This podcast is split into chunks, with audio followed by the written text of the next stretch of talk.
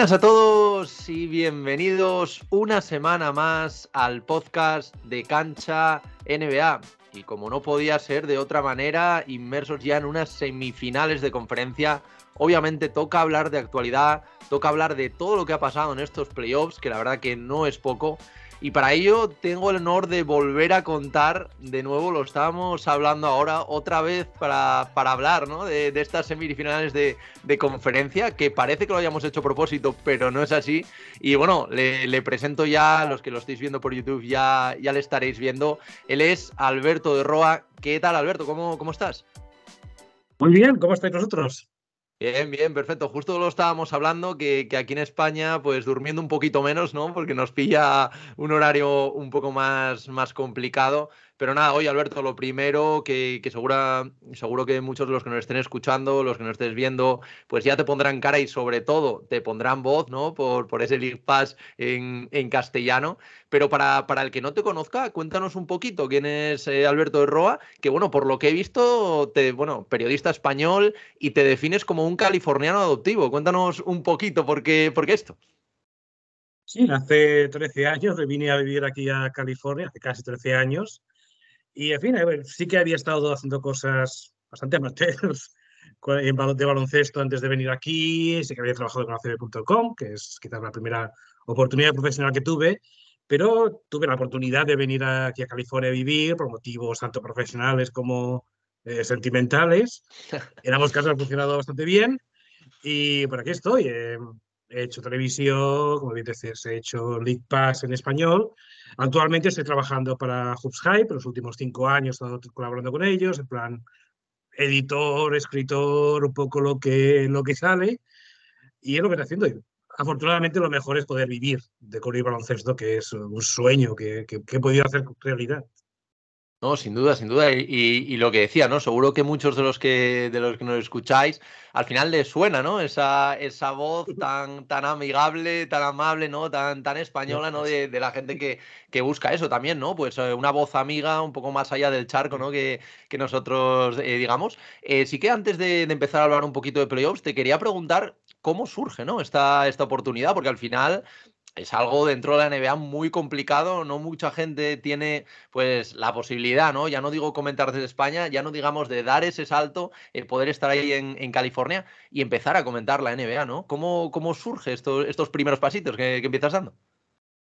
El primer paso a nivel televisivo fue hace, hace ya como siete, ocho años, eh, donde tuve la oportunidad de trabajar para la televisión en español, que en aquel momento cubría los Lakers, tenía los derechos de los partidos, al menos en el mercado local eh, californiano, del sur de California, eh, en español. Y estuve con ellos pues dos, tres años hasta que cortaron la televisión, por lo tanto nos cortaron a todos. Pero sí, simplemente había conocido, pues saliendo y yendo al entonces Staples Center, había conocido a un productor, Claudio Corop, quien, en fin, que estaba entonces con ESPN y se dio la oportunidad. Es decir, cuando esta televisión se formó, pues Claudio me llamó, oye, ¿quieres venir a hablar con nosotros? A ver, te entrevistamos, a ver qué te parece. Y evidentemente les gusté lo suficiente como para empezar con ellos y durante esos dos, tres años pues estuve eh, colaborando con ellos, haciendo los pre partidos, un par de veces fui también a los partidos en las transmisiones que tenían ellos preparados. Y bueno, fue una gran experiencia. Eh, también comenté algunos partidos de Summer League, también a las Sparks de la WNBA. Y así fue como empezó con televisión, totalmente aleatorio, nunca ni siquiera me presentado un currículum o lo que sea, fue un contacto afortunado y desde entonces pues he podido hacer cosas en televisión. La mayoría de mi trabajo actualmente sigue siendo digital, pero hecho con la televisión y es algo de lo que estoy bastante orgulloso. Y ahí, bueno, por, por, conocer un poco tu perfil, un poco como, como comentarista, eh, sí que me hace gracia un, un, mote que creo que era el inspector, si no, si no recuerdo mal, ¿no? Que, que te ponían un poco sí. por, por, ir siempre un poquito más allá, ¿no? Más, aparte de comentarista, también pues un poco analista, ¿no? Y buscar ese, ese dato, ¿no? Que, que siempre, pues en una retransmisión, la gente que, que, lo estamos viendo, pues lo agradece, ¿no? Para, para saber un poquito más, ¿no? De los jugadores, del equipo y de, y de la liga en general, ¿no? Sí, cada uno cuando tiene, tiene un trabajo tiene que ir a su fortaleza.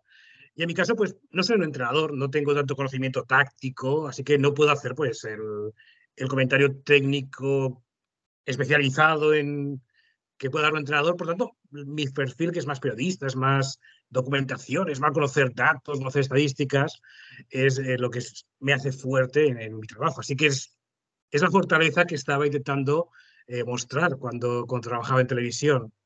Y en fin, por ese, ese conocimiento extra creo que es lo que me hacía un poco especial y es lo que me dio ese, ese moto inspector que, que me gusta, es, es divertido, desde luego. Sí, no, no, a mí de hecho me, llamó la atención porque lo, escuché un par de veces y, sí, que, sí que me había llamado bastante la atención y por eso quería preguntarte por él. Y bueno, ya que estás aquí, creo que, pocas personas ¿no? pueden estar más en la actualidad de, lo que estamos viendo ahora, la mejor época del año, estos playoffs que, que antes de nada y antes de entrar un poquito también pues hablar de, estas semifinales, de lo que estamos teniendo, de, la igualdad ¿no? que, que está reinando sobre todo en esta, en esta última fase. Sí que quiero preguntarte un poco por cómo estás viviendo los playoffs en general, ¿no? Porque mm, siempre es verdad que nosotros antes de, la postemporada pues tenemos una idea de cómo puede llegar a ser. Hay veces que, bueno, que esta idea pues se queda un poco corta, hay veces que nos sorprende. ¿Qué, te están pareciendo estos playoffs en general? Eh, me están intentando, están siendo los más competidos, como bien comentas. Eh, todas las series ahora mismo, en el momento de grabar esto, eh, están bastante igualadas. No hay ningún equipo que haya ganado, que haya barrido, que haya ganado con cinco partidos. Eh, todas las series tienen aún alguna posibilidad de que se pueda dar la vuelta y que el equipo que va detrás vaya adelante. Vemos esos escenarios en todas las series y me está encantando. Y creo que es un contraste con la temporada regular, eh, que realmente todo lo, todo, casi todo lo que vimos en temporada regular se fue a la basura bien rápido. Equipos como Sacramento, como Memphis, eh, que tuvieron una gran temporada regular se fueron al carete las primeras de cambio, en el caso de Memphis, de forma bastante, bastante agresiva. Equipos como Miami, equipos como Lakers, que tuvieron una temporada regular desastrosa, están en una victoria de colarse entre los cuatro mejores equipos de la NBA. Y es un contraste brutal. No sé hasta qué punto la NBA está tan contenta de que la temporada regular siga perdiendo valor, que es algo que les molesta bastante, y por eso se van creando ideas como el del torneo, esa especie de Copa del Rey que van a crear a partir del próximo año, pero centrándonos en los playoffs está siendo espectacular. Las audiencias, al menos en Estados Unidos, están siendo de las mejores en tranquilamente en 20 años y realmente el espectáculo, el, el Star System también que estamos disfrutando con los LeBron, con los Curry, los Booker, los Butler, los Jokic jugando a su mejor nivel, eh, evidentemente está siendo muy agradecido. Para el espectador son los playoffs perfectos. Sí, sin duda, y también para, para, un poco para el espectador neutral, ¿no? Porque sí que es verdad que, en España hay bastante fanbase de, de, diferentes equipos, sobre todo a lo mejor, pues, mm, tema Lakers, ¿no? Eh, tema Celtics, eh, también que, bueno, eh, hay suerte de que los dos, pues, de momento, al menos, siguen, siguen vivos. Em, pero bueno, quería preguntarte también un poco por, por estos equipos, hablabas antes de, de Memphis, ¿no? Que al final hizo una gran temporada regular, luego también fue un poco extraño, ¿no? Porque le tocó los Lakers en primera ronda, que, esos Lakers, a pesar de haber entrado séptimos, pues bueno, todos vimos cómo fue la, temporada, de hecho se, está viendo ahora en, los playoffs, pero quería preguntarte por, un equipo, dos equipos que hayan sido para ti eh, hasta ahora la mayor decepción, ¿no? De, de, estos playoffs, que tú sí que esperabas eh, algo mucho más, porque al final, pues bueno, Sacramento oye, quedaron terceros, ya han 16 años sin, sin entrar. Yo mm. creo que no se puede hablar de decepción. Además, cayeron con muchísima dignidad frente a los actuales campeones. Pero sí que hay, hay equipos que yo creo que, que, han decepcionado bastante por las expectativas que tenía y también por el rival al que se enfrentaban. Eh, ¿Cuáles han sido estos equipos para ti? La clarísima decepción es Milwaukee, con muchísima diferencia. El equipo que venía de ganar el campeonato dos años atrás, el año pasado no ganaron, pero había justificación de algunas lesiones, también perdieron siete partidos contra Boston, que es un equipo potente, es decir, perdieron con dignidad, como comentabas antes de los Kings. Este año no hubo ningún tipo de dignidad. Sí que Giannis evidentemente no estaba físicamente al 100%, pero perdió contra Miami, un equipo que venía de ser octavo de temporada regular, que si recuerdas en el play-in, estuvieron muy cerca de... No, fueron novenos, si no recuerdo mal. No, creo, que tuvieron que, o sea, entraron como octavos porque tuvieron que jugar dos en el play-in. Entonces, perdieron contra Atlanta. Eso es, eso es. Perdieron contra Atlanta. estuvieron a punto de palmar contra Chicago. Eh, el último cuarto tuvieron una remontada brutal, pero estuvieron a punto de palmar contra Chicago y están ahora mismo en la victoria te paso a finales de conferencia.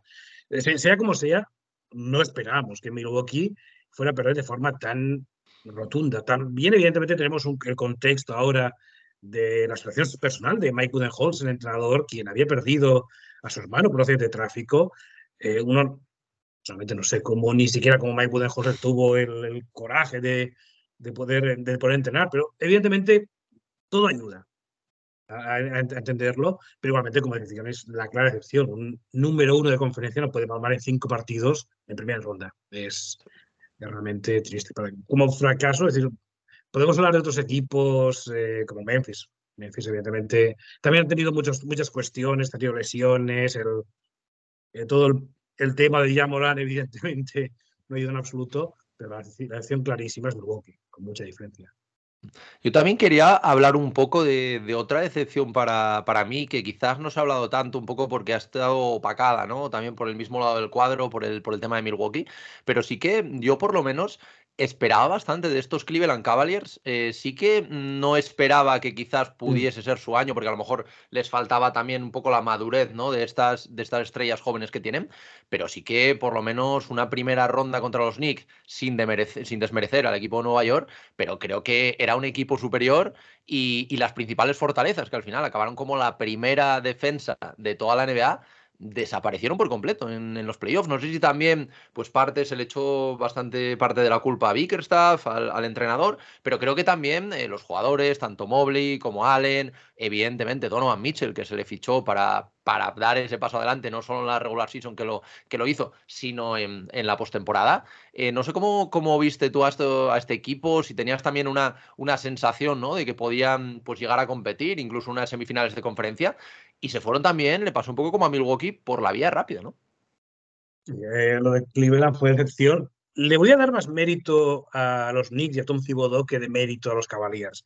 Creo que hicieron una grandísima serie a nivel defensivo. Eh, Donovan Mitchell lo pasó fatal, Josh Hart estuvo supremo, haciendo de todo, haciendo todo el trabajo sucio. Eh, Mitchell Robinson se comió a Jarrett Allen como no esperábamos, lo cual es un contraste porque ya Mitchell Robinson está sufriendo mucho ante Miami. Es decir, es, es, rarísimo, pero al menos en esa serie, al menos en esa eliminatoria, en ese enfrentamiento, Tom Thibodeau hizo una auténtica obra maestra a nivel táctico ante los Cavaliers. Eh, JB Bickerstaff es un entrenador joven, eh, había hecho un buen trabajo en temporada regular, pero eh, estuvo absolutamente devorado por Tom Thibodeau. No creo que sea un motivo para despedirle o para, eh, evidentemente, perder mucho la confianza, pero evidentemente es un toque de atención. ¿eh? que Staff tiene que trabajar mucho en este tipo de enfrentamientos porque Tom Thibodeau se lo comió con patatas. Y sí, evidentemente esperaba más de Mitchell, esperaba más de Garlas, esperaba mucho más de Jarrett Allen, pero los Knicks fueron claros ganadores y por méritos propios. Bueno, ahora, ahora hablaremos de, ellos, ahora que hablamos de las, de las series, pero también quería preguntarte en, el otro lado, ¿no? Porque estamos hablando ahora de, las principales decepciones, de estos equipos de los que esperábamos más, pero creo que estarás de acuerdo conmigo eh, que también tenemos por lo menos un par de equipos en el otro lado, equipos muy under the radar, como, bueno, yo ya te voy a decir el primero que es Miami, del que yo creo que más, siendo Miami, viniendo de la temporada que venía, los dos partidos que juega en play-in, que al final pues vienes y entras ya cansado, juegas contra los Milwaukee Bucks, que son el principal favorito en el este, y ganas 4-1, ahora mismo estás a una sola victoria de pasar a las finales de conferencia, que serían las terceras en cuatro años, que se dice pronto y, y en una liga como la NBA es muy complicado repetir, repetir algo así. Eh, ¿cómo, ¿cómo, estás viendo tú? Aquí sí que es verdad que es un poco todo lo contrario que en Cleveland, ¿no? Porque aquí sí que tienen uno de los mejores entrenadores, tanto en regular season como, como en los playoffs. Eh, ya no, ya no de, esta década, sino diría de, toda la historia, ¿no? Ya en cuanto a victoria está entre los mejores, sobre todo en cuanto a ajustes también, ¿no? En los, en los playoffs. ¿Y cómo, cómo estás viendo tú esta, esta gesta de los, de los Miami Heat? Porque yo creo que si ya pasan a unas finales de conferencia, viniendo de dos partidos del play y de la temporada que hicieron, que incluso estuvieron fuera o, fuera de, toda conversación por, por entrar a los playoffs, y se van a plantar ahí, ¿no? ¿Cómo, cómo lo estás viendo?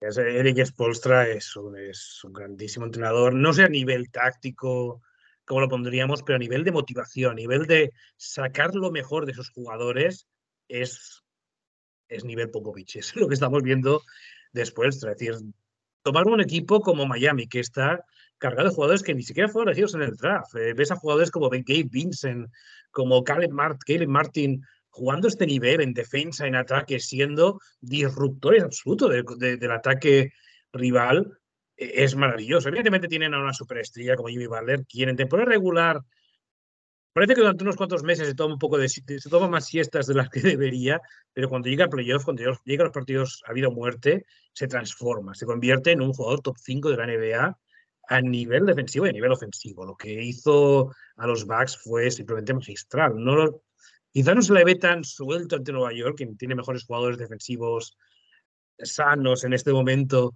que lo que tenía Milwaukee, pero lo que estamos viendo es, es un jugador en estado de gracia. Bama de Bayo, quien también tiende a ser bastante inconsistente, está haciendo un grandísimo trabajo dominando la pintura ante Richard Robinson. Kyle Lowry, quien ha dicho una temporada desastrosa, también se está, se, ha vuelto como, tiene momentos en el que recuerda al jugador que ganó el título con Toronto. Es decir, es un equipo que mentalmente parecía fuera, parecía totalmente desconectado en temporada regular, llega a playoff y todo encaja. No sé hasta qué punto va a durar eso. Creo que cuando llegue la siguiente ronda ante Boston y Filadelfia, posiblemente haya debilidades que les pueden pasar facturas, sobre todo esa falta de inconsistencia en algunos jugadores, pero hoy por hoy ante Nueva York eh, lo tienen todo para, para ganar y posiblemente en el sexto partido, que será en casa. Y no olvidemos que también es un, equipo que está sin Oladipo y bueno, y todavía mucho más importante, sin Tyler Hero. O sea, que perdieron a, Tyler Hero en estos playoffs y aún así es lo que tú dices, ¿no? Parece una, una fábrica de sacar undrafted, eh, te sale Max Strass y te sale con unos porcentajes increíbles. Luego Duncan Robinson, que el último partido no estuvo acertado, pero hasta entonces llevaba un 48% de triples en, en, los playoffs, cuando la temporada creo que tenía un 30%. O sea, creo que, que estos Miami fuera rotación en bastantes ocasiones. eso es. No, no, no daba el pego, no daba, no daba la talla. Eso es, y da como la sensación que se lesionó Girro, eh, justo lo meten a él y empieza a dar la talla, y luego jugadores como Gabe Vincent, eh, que tú comentabas, el nivel de Kyle Lowry, Kyle Lowry eh, yo creo que tenía pie y medio fuera de Miami Heat, ya se estaba pensando a ver cómo se iba a mover, y de repente es lo que tú dices, tiene chispazos de, este jugador que recuerda al, Kyle Lowry campeón, ¿no? no evidentemente no al, al, mismo, mismo nivel, pero tiene algún chispazo de tres o cuatro jugadas que, que para Miami es oro puro y a nivel defensivo. Y, también es un jugador que tenía todo el motivo del mundo para desconectar. Un jugador que había sido All-Star, campeón, base campeón, el segundo mejor jugador de los Raptors de aquel entonces. De repente, eh, relegado a la suplencia por Gabe Vincent, un jugador sin ningún tipo de, caché, un jugador que no drafteado, un jugador que llegó como jugador con contrato dual, le quita la titularidad a Kyle Lowry por decisión de Kyle podía haber dicho, oye, pues desconecto, esto ya el próximo año que me corten y me voy a otro equipo que me quiera más. No solamente no hizo eso, sino que encima está jugando, pues ahora mismo es un mejor nivel de la temporada o de toda su estancia en Miami, dos años ahí. E-, es genial. Lo que está haciendo Miami, lo que está haciendo después para mantener ese equipo unido, es algo especial. Y aparte de, estos Miami Heat, ¿algún equipo, otro equipo que, te esté sorprendiendo? Ya, ya no solo por, por, su nivel, sino porque a lo mejor pues, te esperabas eh, mucho menos de ellos y estás viendo que quizás, a lo mejor no, no las espadas principales, pero a lo mejor sí los secundarios han dado un pasito adelante o quizás el entrenador ha hurgado un poquito ahí en la, en la rotación y, ha conseguido estos, estos jugadores, ¿no? Que al final pues, son tan, tan importantes. ¿Algún otro equipo así que te, que te esté llamando especialmente la atención? El MVP en cuanto a entrenadores de estos playoffs para mí es Darby Ham, el entrenador de Lakers. El baño táctico que le ha dado en algunas ocasiones a Steve Kerr en lo que llamamos de semifinales de conferencia ha sido increíble. El cuarto partido en el Staples Center fue una auténtica exhibición de entrenador. Fue una victoria pizarra. Esa última jugada, esa última defensa, eh, cuando Golden se tenía que anotar para conseguir mantenerse con opciones, fue simplemente espectacular. Creo que Darwin Ham está sacando petróleo de un equipo como los Lakers, que sí, evidentemente sabíamos que cuando Anthony Davis y LeBron James estuvieran sanos a la vez iban a ser duros, iban a ser complicados. Eh, por eso ganaron a Memphis con todo merecimiento, pero estar compitiendo de esta forma ante Golden State, eh, un equipo que tiene tanta experiencia, un equipo que, que juega de memoria, al contrario que Lakers, que sí, LeBron James y Anthony Davis llevan años jugando juntos, pero el resto de jugadores se acaban de conocer, como quien dice, llevan uno o dos años en la franquicia, algunos de ellos llegaron en febrero, hace solamente tres meses, y ahora sí están jugando pues, tú a tú ante los Warriors, y no solamente con la necesidad de que LeBron James y Anthony Davis estén jugando a nivel magistral, sino simplemente porque están haciendo un gran trabajo evitando que Golden State juegue cómodo. Para mí es el, el gran mérito, el gran entrenador ahora mismo de estos playoffs, que más está revalorizando, porque ya sabíamos, bueno, que es extra, es Darwin Ham. Es un gran entrenador, lo está demostrando en estos playoffs. ¿Y qué me dices de, estos Sixers? Porque al final, bueno, ahora mismo no, no sabemos todavía cómo, cómo acabará la cosa, pero si se llegaron a, bueno, se, han puesto ahí por, de, por delante, tienen la posibilidad de cerrar la, la eliminatoria en, en Filadelfia. ¿Cómo, ¿Cómo, estás viendo un equipo que ya lo hablaba cuando, cuando hice las, las previas? A mí es un equipo que particularmente me, me despierta pues cierta simpatía. No, no, no, sé muy bien por qué, pero quizás por Harden, que a mí es un jugador que, que siempre me, me, ha gustado mucho. También Maxi, creo que, creo que es un, un jugador con, con, bastante recorrido en la liga.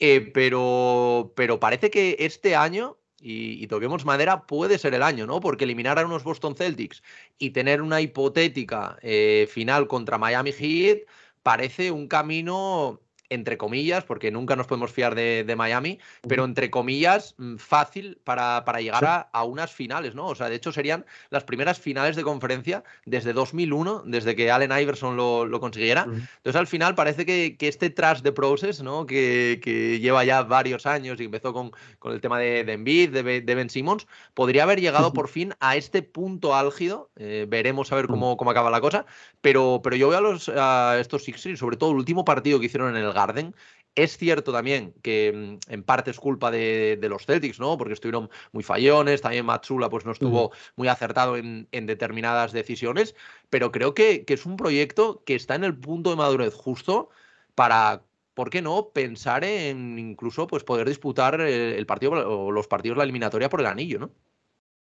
Sí, me, estamos viendo mucho Filadelfia. Eh, fue el único equipo que ha conseguido barrer la eliminatoria este año ante los Nets y está jugando muy bien. Es decir, pues, además hay que recordar, Embiid no está físicamente bien. Embiid tiene una lesión de rodilla que, en, que si fuera esta temporada regular, estaría unas, semanas sin jugar, estaría como dos, tres, cuatro semanas sin poder jugar. Eh, está forzando la máquina simplemente porque sabe que es la única forma de asegurar que Philadelphia pueda ser competitivo al 100%. Y sí, hemos visto muy buenos partidos de James Harden, eh, sigue siendo jugador irregular, pero cuando tiene el día bueno es uno de los mejores jugadores defensivos, no ya de momento, sino de la historia de la NBA. Los secundarios están encajando bastante bien. Eh, hemos, hemos visto Tobias Harris no, haciendo, no necesita anotar 20-25 puntos, pero está teniendo momentos, sobre todo a nivel defensivo, buenísimos ante Filadelfia. No hay ningún punto débil, incluso jugadores pues, con menos nombre como los de Anthony Melton, como los Paul Reed o los George Niang, jugando a muy buen nivel. Eh, creo que Filadelfia como está jugando casi a lo mejor que puede jugar, a su mejor nivel que puede jugar, considerando el problema de Embiid, pero creo que el problema está siendo Boston. Creo que los Celtics están, me están decepcionando mucho. Para mí es el equipo que nombre por nombre tomas el top 7, top 8 de su plantilla y debería ser el favorito para mí. Eh, tiene, tiene dos All-Stars. Tiene eh, a Malcolm y a Robert Williams tercero, que son como reservas los mejores en su posición de los que quedan vivos en playoff. Eh, Derrick White, que había estado a un grandísimo nivel en esta temporada a ambos lados de la cancha. Al Horford, que en playoff siempre se transforma. Es un equipo que tendría que ser el favorito. Y ni en la serie ante Atlanta ni en la serie ante Filadelfia están ni de lejos ese 100% que deberían estar para poder aspirar a todo. Creo que aún no los descartaría. Boston estuvo en esta misma situación el año pasado, perdieron el partido quinto ante Milwaukee en casa y después ganaron los dos siguientes partidos, ganaron las finales del Este y se plantearon las finales NBA, no lo descarto en absoluto, pero en este momento Filadelfia tiene las de ganar, simplemente si siguen haciendo lo mismo que están haciendo y Boston sigue sin levantar cabeza. Hablabas ahora, cuando, cuando hablabas de Filadelfia, de, una plantilla bastante profunda, ¿no? Con estas eh, cuartas, quintas espadas que al final, pues quizá en temporada regular no marcan tanto la diferencia, pero en playoffs son evidentemente pues esos jugadores, ¿no? Y se vio, por ejemplo, el, otro día, ¿no? Hablando también de Filadelfia con, con Daniel House, ¿no? Que salió 15 minutos, se hizo, se hizo sus 10 puntos, nadie esperaba una, una actuación así. Y, y, yo lo que estoy viendo que ahora a lo largo de, de estos playoffs, playoffs, pues están saliendo, también salió el otro día el nombre de Samet, ¿no? Que, que, es un jugador que todos sabíamos que tenía puntos, pero que por la temporada regular no llegó a encajar demasiado en, los Phoenix Suns, parece que no tenía la, la, confianza de Monty Williams, y de repente sale el otro día, mete 19 puntos, te arregla el partido, eh, complementa a, este a este Devin Booker y, y Kevin Durant, que están a un nivel estratosférico, pero, mm, ¿qué opinas tú de, estos jugadores secundarios? ¿no? Estamos hablando de Samet, Daniel House, eh, Bruce Brown, eh, el otro día los Lakers, ¿no? Que también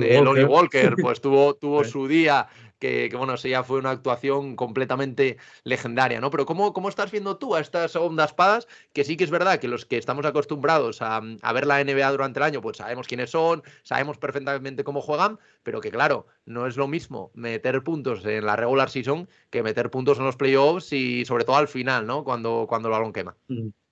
a mí me encanta, me encanta ver estos dos héroes anónimos. Cuando es un Lori Walker, cuarto de su nombre, el que, el que rompe el partido. Bruce, Bruce Brown es un jugador que me encanta, siempre me ha encantado desde que estaba en Detroit, eh, porque es un jugador que no va a hacer mucha cosa en el box score. Ves que ves el box score y ves que hace siete puntos, dos asistencias, un robo. y parece el, que. El, otro día creo que metió 25 puntos el otro día, me parece que fue. Sí, sí, sí. Sí, sí, o sea, que tiene la capacidad, o sea, sí, sí. aparte es un jugador muy listo, es un jugador que sabe perfectamente cuándo tiene que jugarse los tíos y cuándo no. Eso, eh, me acuerdo cuando estaba con los Nets, y los Nets era con James Harden, los Kevin Durant, los Kyrie Irving. Evidentemente, Bruce Brown nunca va a tener la atención que tiene Kyrie Irving por motivos bastante obvios, pero cuando él se da cuenta de que el equipo rival está ignorando totalmente porque tiene que centrarse en los dos buenos, es súper agresivo. Es, siempre está buscando eh, la posición abierta, siempre está buscando el contraataque rápido. Aparte que siempre defiende bien, siempre cuando tiene balón nunca toma una mala decisión, es muy inteligente en ese aspecto. Eh, y en Denver es lo que está haciendo, es eh, sale desde el banquillo, eh, los, el equipo rival evidentemente está pendiente de Jockey, está pendiente de Murray, de Michael Porter Jr., que no puedes dejar solo porque te va a meter triples todas partes. Y Bruce Brown siempre está pues un poco secundario. Cuando el equipo rival se lo toma en serio, Bruce Brown no va, no va, no va a hacer un Jordan Poole y va a jugarse tiros estúpidos. Va a mantener pues el, el secundario, ayudar en distribución, pantalla, etcétera, etcétera. Cuando le dejan libre, Bruce Brown se desmelena y siempre lo hace bien es un jugador que me encanta. cuando los Nets le dejaron ir por un sueldo bastante ridículo en Denver, me pareció totalmente estúpido. Un equipo como Brooklyn que necesita jugadores baratos y buenos, o necesitaba cuando estaban Durant y Kyrie Irving, dejarle irse a Denver y está haciendo unos playoffs magníficos. Es, pues para mí es mejor. Si hay que hacer un premio sexto hombre en estos playoffs, para mí es Bruce Brown, haciendo unos playoffs magníficos. Sí, sin duda. Y mencionabas ahora el nombre de, Jordan Poole, ¿no? Un poco negativamente, ¿no? Sobre todo después de, estos playoffs, ¿o no? En el transcurso hasta, hasta el día de hoy. Quería preguntarte un poco también por, por esos, antes hablábamos de equipos, pero sí que me gustaría mm, pues, saber un poco cuáles son estos jugadores, ¿no? Que, quizás te, han decepcionado. Por eso, precisamente, el, nombre de Jordan Poole, ¿no? Que, yo creo que, está decepcionando a, todo el mundo, ¿no? Eh, a, mí, a mí el primero y supongo que, a ti también. Em, coméntame algún jugador, aparte de, de Pool, ¿no? Que creo que es evidente, pero algún otro jugador que a lo mejor, no hace falta que sea una estrella, ¿no? Pero a lo mejor tú pensabas que iba a dar un pasito adelante, o pensabas que iba a aportar más, y quizás, mm, pues a lo mejor, o por falta de juego, o también, bueno, por falta de minutos, ¿no? Que se haya visto, pues a lo mejor un poco apartado, ¿no? De, la rotación de su equipo. Uno que mencionaba antes es Jarrett Allen, que fue, fue un auténtico muñeco en manos de Mitchell Robinson eh, Domantas Sabonis tampoco hizo también otro jugador que fue devorado por el pivo rival, Kevin Looney. Evidentemente Kevin Looney es un jugador diferente al de Domantas Sabonis, pero eh, en el momento en el que no eres capaz de hacer nada ante, ante Looney, evidentemente, pero un jugador que es un All-Star, es un All-NBA con merecimiento por todo lo que hizo en temporada regular, para mí me decepcionó bastante. Pensando así de primeras, no se me ocurre. Creo que todos los jugadores estrella que al menos están vivos, está jugando bastante bien. ¿no? Es difícil encontrar un jugador que me esté decepcionando de verdad. Mm, sí que, por ejemplo, a nivel colectivo, es Golden State de momentos puntuales, ves decisiones muy tontas, no solamente Jordan Poole, pero sí que ves eh, Steph Curry y Draymond Green, que están jugando a buen nivel, han tenido algunos cortocircuitos en momentos importantes que para los jugadores tan expertos como ellos es imperdonable. Pero creo que en general, todo lo que son las estrellas que estamos viendo, quizás te ido un Jalen Brown esperaba un poco más, por ejemplo, también en Boston, pero no hay una decepción clara. Es, todos los jugadores están compitiendo como tiene que competir y eso ayuda mucho al espectáculo. Y por el, por el otro lado, ¿cuáles son estos, estos jugadores ¿no? que, que te están llamando la, más la atención o que te están sorprendiendo más? No hace falta que a lo mejor sean los mejores, ¿no? Porque al final yo creo que Devin Booker, por mucho que te gustase, evidentemente tiene que estar sorprendiendo, ¿no? Porque está promediando 36 puntos con un 60% de tiro de campo que no tiene ningún tipo de sentido. Pero mm, aparte de pues, los Devin Booker, eh, Kevin Durant, evidentemente Jimmy Butler, ¿algún otro jugador eh, que, que, a lo mejor, oye, no, no esperaras, ¿no? Lo que tú comentabas antes, ¿no? El tema de Bruce Brown, por ejemplo, que sí que lo esperas, pero a lo mejor no esperaba este salto ofensivo de repente eh, anotarte 25 puntos desde el banquillo o algún otro jugador que estés diciendo, oye, pues no esperaba este nivel de él, por, allá pues sea por juventud o porque durante la temporada regular pues no tuvo tantos minutos y sí que haya dado un, pasito adelante en estos playoffs. Primera ronda, Rui Hachimura. lo que hizo ante Memphis fue magnífico. El jugador que tuvo todas las oportunidades del mundo en Washington para brillar. Eh, fue titular cuando llegó desde de primeras. Evidentemente juegas con Bradley Bill, no vas a tener 20, 30 tiros por partido porque hay otros jugadores, pero tuvo la oportunidad de, poder brillar, eh, demostrar su tiro, demostrar esa capacidad para, para influir partidos y, salvo muy raras ocasiones, nunca lo hizo. El Lakers también le costó un poco, sé que tuvo algunos partidos, partidos de primeras, luego bajó un poco, salió de la titularidad, pero se convirtió ante Memphis en un jugador fundamental. Ese acierto en el triple no lo había visto en toda su carrera que tuvo ante los Grizzlies. Y ahora mismo, aunque no está siendo tan brillante, pues te ha dado buenos minutos también ante Golden State. Es un jugador que me ha sorprendido. Y aparte de ello, lo hemos mencionado antes, Gabe Vincent. Para mí es eh, una auténtica revelación. Pues hace ya sabíamos que es un buen jugador, es un, es un jugador que tiene, tenía triple, defensor competente, pero en lo que está haciendo ante Jalen Branson, quien igualmente está jugando muy bien Jalen Branson, pero es un jugador muy difícil de controlar, la incomodidad constante a la que le está sometiendo Gabe Vincent es especial. Aparte de que Vincent está jugando bien ataque, está complementando muy bien todo lo que puede aportar los Butler, los Adebayo y compañía, la defensa sobre Jalen Branson está siendo magistral. No tanto para evitar que anote, porque al fin y al cabo el talento de Branson es, es muy grande, pero para evitar que los Knicks jueguen cómodos, que puedan distribuir el balón con la comodidad que necesitan. No es un equipo que tenga tanto talento ofensivo como para eh, simplemente darle el balón a un jugador, caso quizás, y que se apañe. El momento que Vincent y Kyle Lowry también molestan tanto la creación de juego del equipo, le complica mucho la vida y eso explica mucho ese 3-2. Mm, los números no van a decir que Vincent es el mejor, pero está siendo un jugador importantísimo para la defensa de Miami. Sí, no, no. Ah, de hecho, justo estaba buscando ese tipo de nombres, ¿no? Que, que quizás, pues, para el mm. público general no están sorprendiendo tanto, ¿no? Pero, pero sí que es verdad que están teniendo una influencia en el juego que, bueno, por lo visto en la regular season, pues no se esperaba, ¿no? Y también, pues, con la dificultad añadida al final de hacer esto en, en una fase como, como los playoffs, ¿no? Que siempre, pues, cuesta más, ¿no? sabemos que hay determinados jugadores como Butler que no les cuesta en absoluto, pero para, para el resto de, de mortales sí que, sí que es más, más complicado. Y, bueno, ahora quería hablar un poquito, eh, para, para, ir acabando también, de, de, estas semifinales de conferencia, ¿no? Porque hemos hablado a lo largo de, de toda esta charla, poquito que, que yo creo que la, la, igualdad está siendo, pues bueno, el, el gran factor, ¿no? De, de estas eliminatorias. Evidentemente no ha habido ninguna barrida, están 3-2. Eh, hay favoritos, porque hay favoritos ahora mismo por, por la disposición, ¿no? Quizás Filadelfia, eh, quizás Miami también, veremos también los Lakers eh, jugando en el, en el Staples y, bueno, eh, un poco la más abierta quizás es la de, la de Nuggets contra, contra Phoenix, porque ahora Phoenix vuelve a, vuelve a casa, pero bueno, tampoco me, me, extrañaría, ¿no? Que, los Nuggets pues pudieran acabar cerrando, ¿no? Esta, esta serie. Pero ¿cómo, ¿cómo estás viendo? No sé eh, ¿qué, te están pareciendo estas semifinales? Si esperabas quizá un, poquito más o, bueno, si están cumpliendo un poco tus expectativas.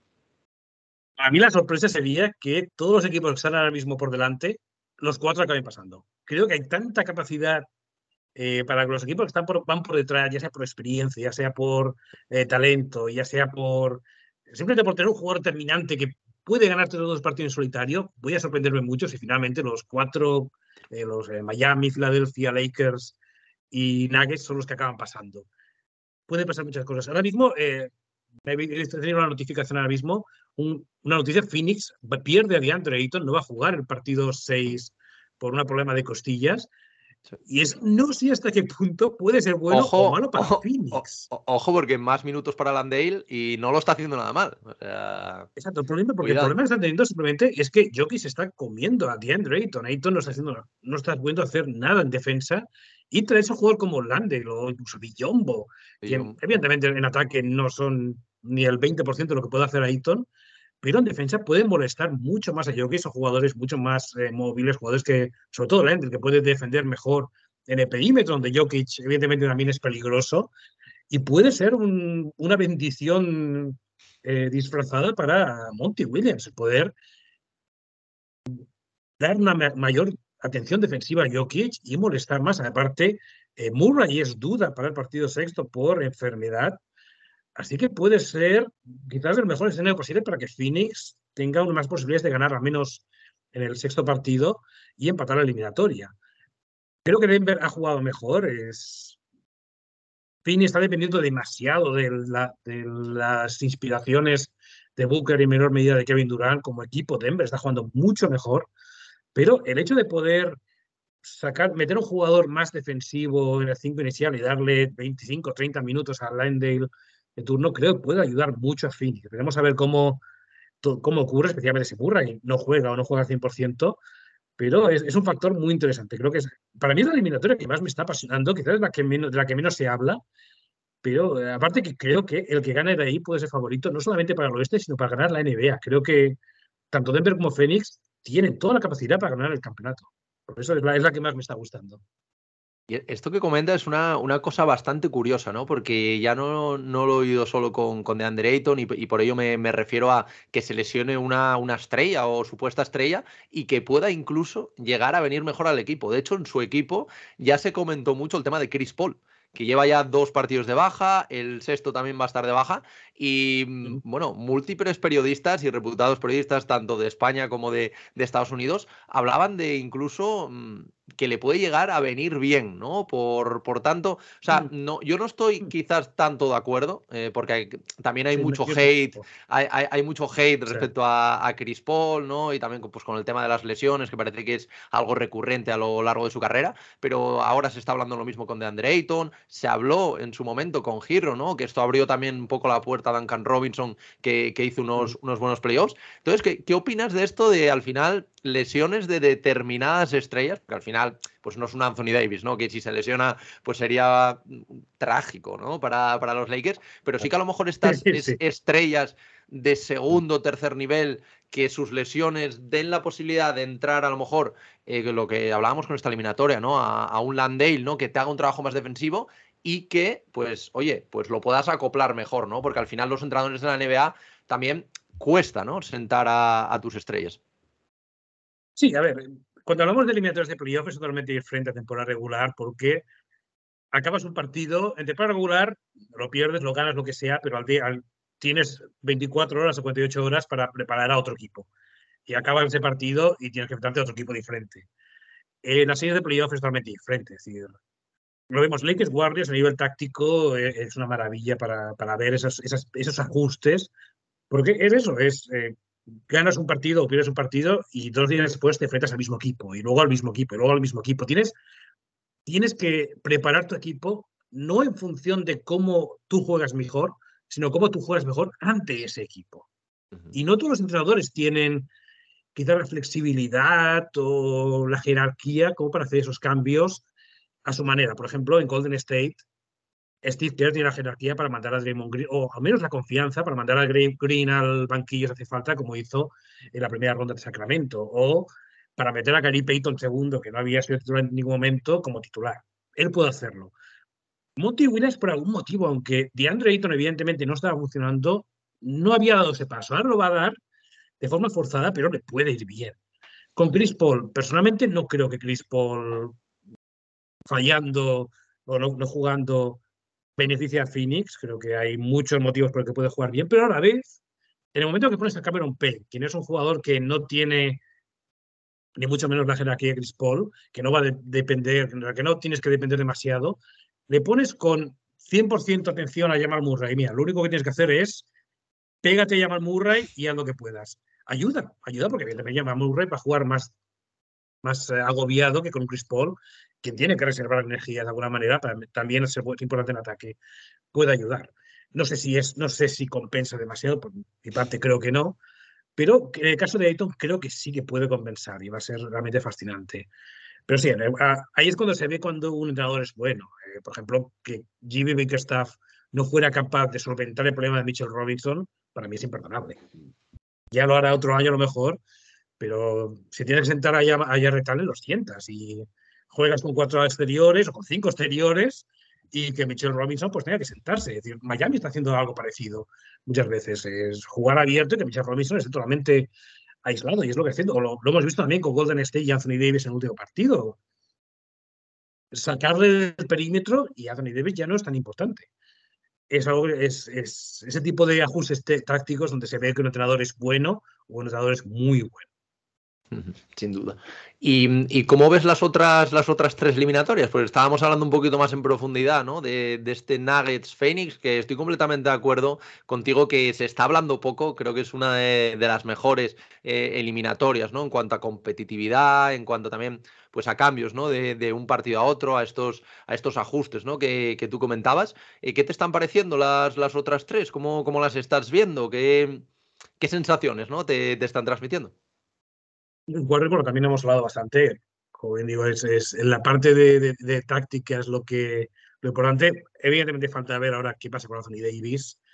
Para mí, si Anthony Davis no juega o no está al 100%, los Warriors son favoritos. No veo a... Sí, LeBron James, D'Angelo Russell puede tener partido de su vida, pero Golden State para mí pasan a ser favoritos porque simplemente defensivamente no veo ninguna forma de que los Lakers detengan todo el torrente ofensivo que tiene Golden State. Eh, si Anthony Davis vuelve al 100%, ahí creo que va a ser una Los dos últimos partidos, los últimos partidos Lakers ganan, van a ser maravillosos. Es, una eliminatoria que a nivel visual, a nivel de espectadores, está siendo divertidísima. Eh, en el otro lado, Miami-New York. Creo que Miami es favorito, simplemente porque a nivel táctico han estado haciendo un gran trabajo, minimizando a Nueva York, eh, dependiendo. Julius Randle a ratos, eh, muy irregular muchas veces. Jalen Brunson es bueno, pero no es tan bueno como para cargarse a todo el equipo ante un equipo tan bien organizado, también puesto en cancha como Miami, Jimmy Butler. Sabes que te, que te va a ganar un partido. Sabes que cuando en el momento que tiene un día bueno te va a ganar el partido con 45 puntos y no hay nada que puedas hacer ante él. Y creo que es lo que va a pasar en al menos en uno de los dos partidos que quedan. Creo que ahí, para mí es la serie que más parece decantada para un lado, que es el lado de Miami. Y como Boston y Filadelfia, para mí es, simplemente, va a aparecer Boston en su mejor nivel, van a jugar Jalen Brown y Jason Tatum, va a tener un buen día a la vez, que es algo que no están teniendo en toda la serie. Si no es el caso, para mí Filadelfia lo tiene también de cara para ganar, simplemente porque en Beat lo estamos viendo mejor desde, desde su regreso, parece que físicamente está mejor. Eh, James Harden va a tener, uno de los dos partidos que queda va a tener un buen partido como mínimo, eso es algo que creo que podemos asegurar. Creo que Boston aún tiene muchos recursos, sigo pensando que es el mejor equipo en, sobre el papel eh, en, estos, estas semifinales de conferencia. Creo que pueden ganar estos dos partidos, pero también veo a Filadelfia ligeramente por delante, simplemente por esa consistencia que Boston no ha tenido. sin duda. Y, ya por, por último, eh, evidentemente hay que hablar de, tu opinión, ¿no? ¿Cómo, ¿Cómo, estás viendo? O sea, ya has comentado pues un poco las sensaciones, ¿no? Que tienes, pero si ahora mismo tuvieras que, hacer una apuesta, eh, ¿quién, ¿quién, crees, no? Ya sé que, es algo muy complicado y más en una, en una liga, ¿no? Como, como la NBA, porque al final una lesión de un jugador pues te cambia lo que comentabas tú de, Anthony Davis, ¿no? Te cambia pues por completo la, perspectiva, ¿no? Y, el transcurso de, la eliminatoria. Pero ahora mismo, ¿qué final vislumbras tú de, de la NBA? ¿Y qué equipo ves tú un poco con más, con más tablas ¿no? para poder llevarse el mm. título? El oeste es, complicado, porque como bien dices, puedo decir, voy a hacer un equipo y tranquilamente puede perder los, los, próximos partidos y en una semana quedó fatal, pero es Denver. El equipo que más confianza me da ahora mismo es Denver Nuggets. Que de nuevo, dos partidos buenos de Booker y Durán y se van a la calle y se van a Cancún en una semana. pero para mí es el equipo que más, me, más confianza me está dando eh, Jamal Murray, la incógnita que siempre tenemos de basta volver a ser el jugador antes de su lesión, ya lo es. Jokic es un grandísimo jugador, buenos momentos en los secundarios. Porter, que siempre es. Siempre con Porter te preguntas si todo lo que hace en ataque te compensa todo lo malo que te va a hacer en defensa. Por ahora lo está compensando de sobras. Es el equipo que más fiabilidad me da, pero no lo suficiente como para decir no, Denver gana de calle. Y por el este, es decir, yo quizás creo que Miami, creo que Nueva York, simplemente porque es el que veo con menos posibilidades de pasar a segunda ronda, es el que menos veo, pero tengo argumentos por Miami, tengo argumentos con Filadelfia, tengo argumentos con Boston. Me la voy a jugar con Filadelfia, pero no por, no por total convencimiento. Creo que es el equipo que, teniendo en cuenta su situación actual, es el que más confianza me da, pero puede pasar cualquier cosa en este, es, totalmente abierto. Sí, es muy, es muy complicado porque ya lo comentábamos antes, ¿no? Al final, lo normal sería que pasase Filadelfia, pero yo veo perfectamente a los Boston Celtics eh, remontando, como lo que tú comentabas antes, ¿no? Que remontando otra vez en una situación adversa. Y luego eh, se habla de, ya se habló en primera ronda con, con, Miami, se habla de Miami como un equipo que en principio no podría hacer nada en unas hipotéticas finales, y a mí, sinceramente, tampoco me extrañaría que te acaben ganando en un séptimo partido yendo, y yendo ¿no? a, las finales de, la NBA. Entonces sí que, sí que es muy complicado. La NBA en general es muy complicada de, predecir. Siempre, pues bueno, está bien, ¿no? Hacer estas cábalas mentales que, hacemos nosotros, pero claro, eh, luego al final te, cambia absolutamente todo con, un partido. Mismamente el tiro de Harden, ¿no? Del otro día no llega a entrar, ganan los Boston Celtics, se ponen 3-1 y te cambia completamente la, la película. Así que, así que nada, oye, pues Alberto, eh, nada, agradecerte de nuevo que, has tenido pues la amabilidad ¿no? de, volver a pasarte por aquí, por, el podcast de, Cancha NBA, que como siempre te digo, ya sabes que, desde el primer momento que te pasaste, pues es tu casa. Y, nada, oye, que sigas disfrutando de, los playoffs, eh, que sigas haciendo el, trabajo tan, tan buenísimo que, haces, no solo el tema de, comentar, ¿no? El tema de League sino también pues el tema de los artículos de, de Hype, que yo creo que, también pues aporta mucho ¿no? a, la, a la comunidad, también hispanohablante, por supuesto. Y, nada, oye, que, muchísimas gracias, disfrutar de, los playoffs y que nada, que ya sabes, que espero volver a tenerte por aquí más adelante. Muchísimas gracias por la invitación y sí, espero solamente con que lo disfrutéis el 50% de lo que estoy disfrutando estos playoffs, aseguro, aseguro que es, un gran momento. Estamos disfrutando una NBA magistral. podemos poner nostálgicos, podemos hablar de Jordan, pero lo que estamos viendo, la cantidad de talento que hay en la NBA actual es única disfrutémoslo y pasémonos lo